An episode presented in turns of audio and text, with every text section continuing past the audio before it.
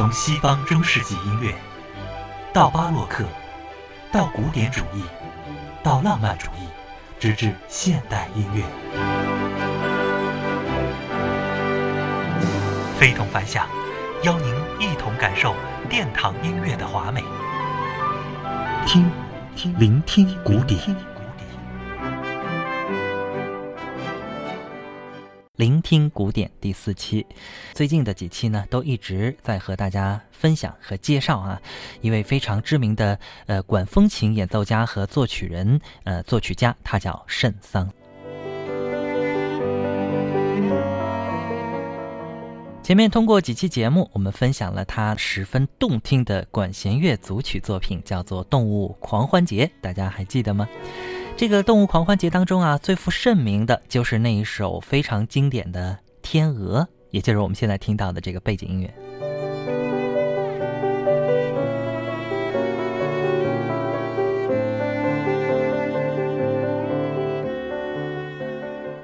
天鹅这首选曲呢，是在他的《动物狂欢节》当中排在第十三首的一首选曲啊。当然，其他的几首呢，我们也在上一期节目当中和大家呃一起来听了一听。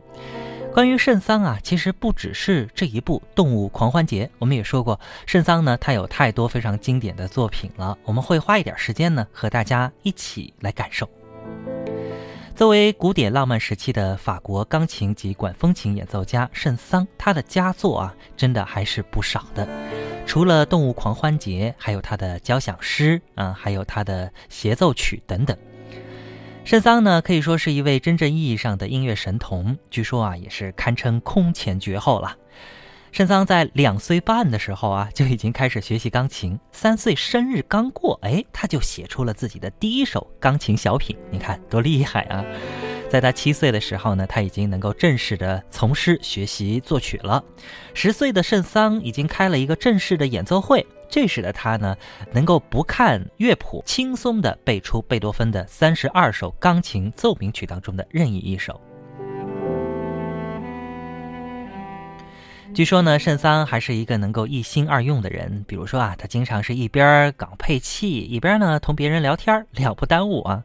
不过呢，圣桑也有很多遗憾。比如说呢，他曾经两次去争夺音乐的最高奖项罗马奖，但是都遭到了失败。圣桑是一位多产的作曲家，他的作品对于法国乐坛以及后世带来了很深远的影响。那么重要的作品呢，像《动物狂欢节》《骷髅之舞》《参孙与大利拉》啊等等一些作品，这些作品呢，我们也都会选择性的和大家在空中啊一起来分享。今天呢，我们就来欣赏一下他的那部非常知名的交响诗，名字叫《骷髅之舞》。哎，骷髅没听错啊，就是那个 看上去挺恐怖的骷髅。骷髅之舞呢，又叫死之舞。你看这名字就更深一层了啊。这部作品呢，它创作在一八七四年，那么在一八七五年的时候，在巴黎进行了上演。据说呢，这也是他所做的四部交响诗当中啊最负盛名的一个作品。在这儿呢，我们也和大家略微的简单介绍一下这个乐曲是怎么开始进行和结束的。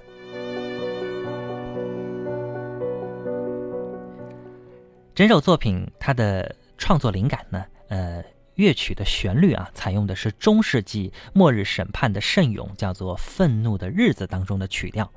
这个作品啊，给人一种阴阳怪气的感觉啊。乐曲一开始用木琴的干枯音色，描绘出了骷髅在跳舞中的互相碰撞。根据诗的内容呢，呃，从半夜的钟声开始响起。首先呢，是在竖琴上用 re 音哈反复十二次，象征着这个呃钟鸣十二下。那突然呢，独奏的小提琴会奏出圆舞曲的节奏。描写死神的骷髅，呃，互相碰击出现了。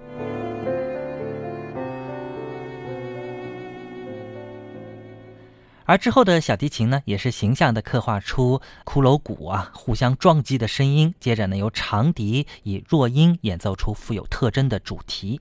小提琴奏出坟墓的主题，也就是它的第二主题，描绘出那种深夜。墓穴当中，非常寂静和恐怖的气氛。啊，说到这儿，估计有的人不敢听下去了啊！啊，在这儿呢，我们也可以提醒一下，虽然您听上去啊有点毛骨悚然，但是细细听来，其实是一首非常优美的、富有想象力的交响诗。好了，说到这么多呢，咱不妨就先来听一听圣桑的这部知名的交响诗作品，叫做《骷髅之舞》。